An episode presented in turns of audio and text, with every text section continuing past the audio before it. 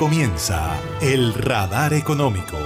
Dirige Luis Emilio Radacé.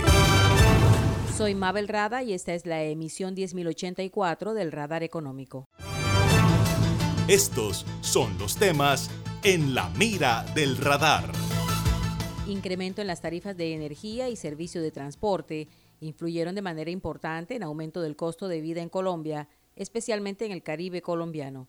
La inflación para el mes de agosto alcanzó 10.84%.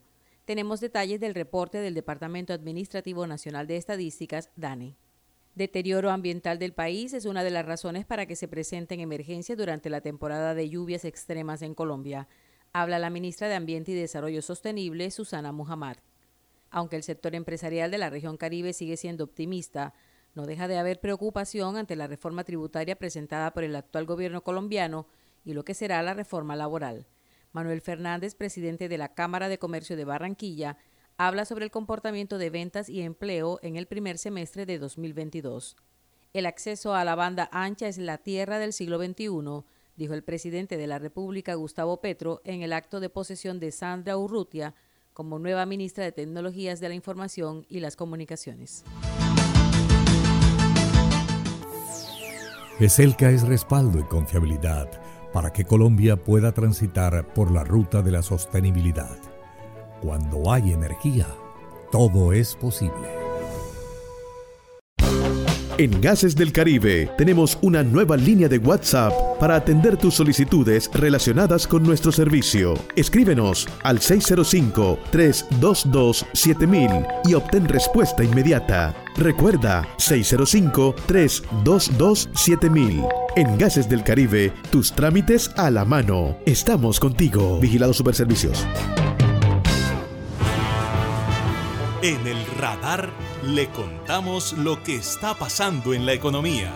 10.84% fue la inflación en agosto de este año en Colombia. Los datos revelados por el Departamento Administrativo Nacional de Estadísticas DANE indican que la variación mensual fue de 1.02%. ¿Qué es lo que ha incidido más en el costo de la canasta familiar, especialmente en el Caribe? Escuchemos a Juliet Solano, subdirectora general encargada del DANE. Este comportamiento del 1,02 para el total nacional eh, implica que 13 ciudades están presentando variaciones por encima de este promedio, donde destacan las variaciones de Barranquilla con 1,94% y las de Cartagena y Santa Marta con 1,56% respectivamente. Finalmente vemos que eh, la, inflación eh, cede o presenta la menor variación mensual en Tunja con 0.70%, Neiva con 0.79% y Bogotá con 0.83%. En el caso de la ciudad de Barranquilla, esa variación que vemos del 1,94 se explica principalmente por la dinámica del transporte urbano. Se presentaron incrementos en las tarifas de transporte urbano en la ciudad de Barranquilla en agosto, lo cual hace que la variación sea del 5,93%.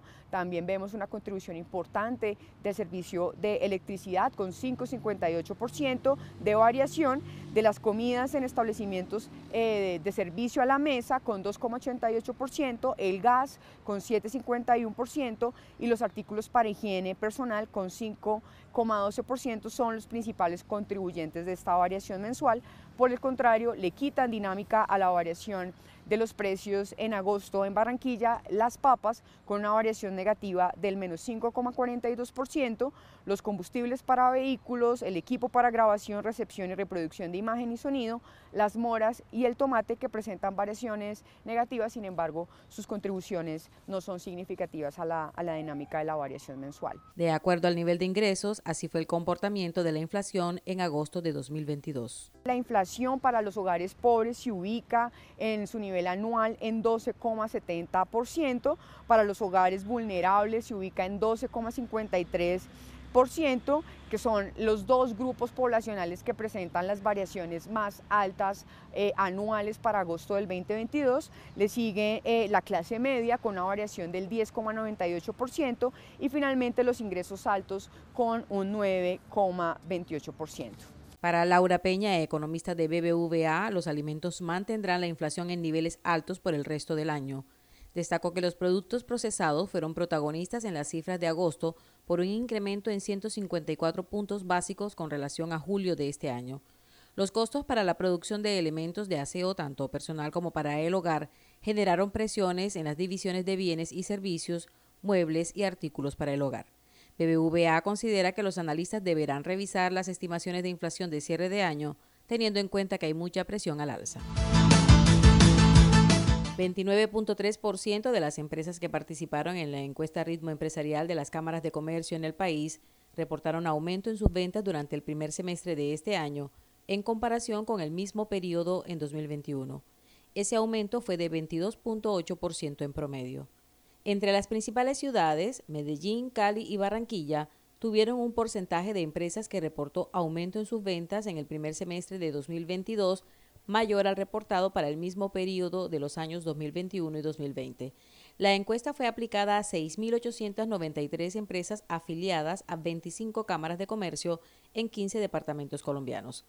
Manuel Fernández, presidente ejecutivo de la Cámara de Comercio de Barranquilla, se refiere al comportamiento del sector empresarial en el Departamento del Atlántico y la afectación por las altas tarifas de energía en la región. Encontramos que la encuesta predice básicamente una excelente situación, un buen comportamiento de las ventas y del empleo. Yo creo que si vemos, inclusive comparándonos con 2018 y 2019, resultados de esta misma encuesta ritmo, lo que vemos es que tenemos unos picos históricos en ventas y en empleo en Barranquilla y el Atlántico. Por otra parte, en lo que tiene que ver con inversión, si bien Barranquilla es de las principales ciudades del país con más inversión, alrededor del 30%, lo cierto es que si nos miramos con relación al 2018 y 2019, estamos por debajo. Es decir, hay un buen nivel de inversión, pero todavía la incertidumbre de los empresarios tiene, digamos, los niveles de inversión por debajo de la prepandemia. Por último, quisiera decir que la presión de costos unida a las dificultades de abastecimiento está pesando mucho sobre todo el Caribe. Hemos visto cómo los precios de la energía han crecido, la variación del IPC de energía subió alrededor del 25.9% en el país, pero en la región Caribe esto está desbordado. Veamos el caso, por ejemplo, de Ribacha, crece 47% el IPC de energía. En Santa Marta, casi el 50% de la variación del IPC de energía, deportando pues, obviamente la, la situación del país. En Barranquilla, 44%. La falta de demanda y la elevada competencia son una gran preocupación para los empresarios de Atlántico y Barranquilla, dijo el presidente de la Cámara de Comercio, Manuel Fernández. Agregó que aunque se registran niveles históricos de ventas y empleo, preocupa el tema político y la incertidumbre ante las futuras reformas planteadas por el gobierno nacional. Tenemos en la región un optimismo interesante de que las ventas y el empleo van a mejorar en el futuro, pero como ya mencionábamos, es muy viciente que hace un año el optimismo de los empresarios sobre la situación económica en Barranquilla era del 77% y actualmente es del 46%. Sí, seguimos siendo optimistas, pero ese optimismo ha mermado.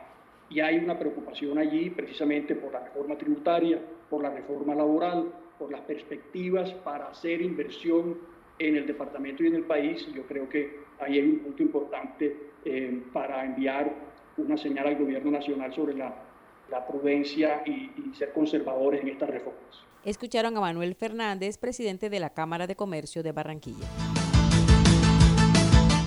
Sabemos que el mañana pertenece a los que creen que todo es posible.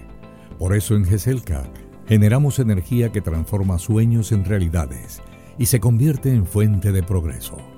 Somos una fuerza invisible que une, evoluciona y construye futuro.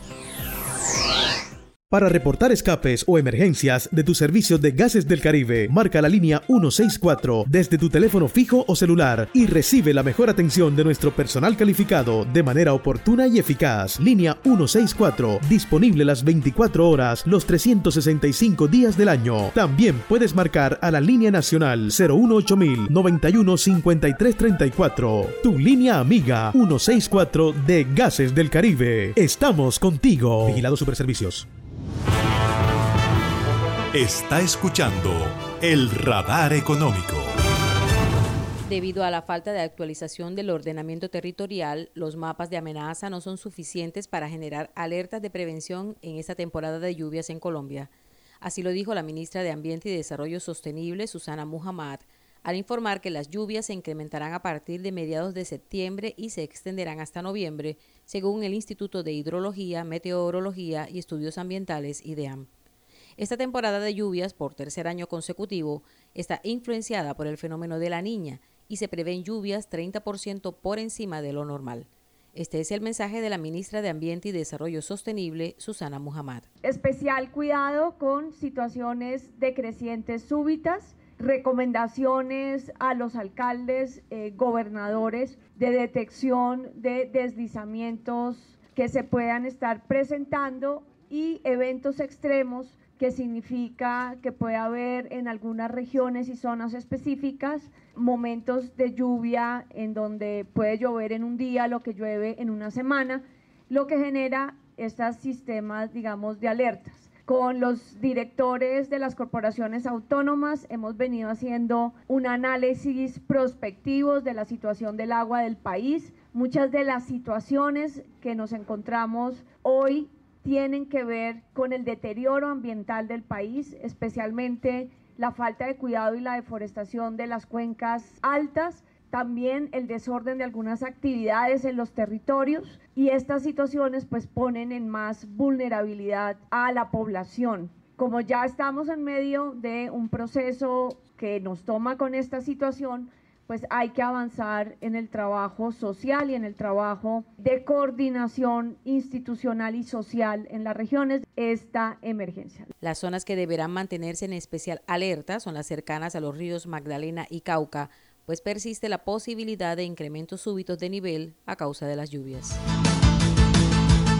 Se posesionó Sandra Urrutia como nueva ministra de Tecnologías de la Información y las Comunicaciones en Colombia.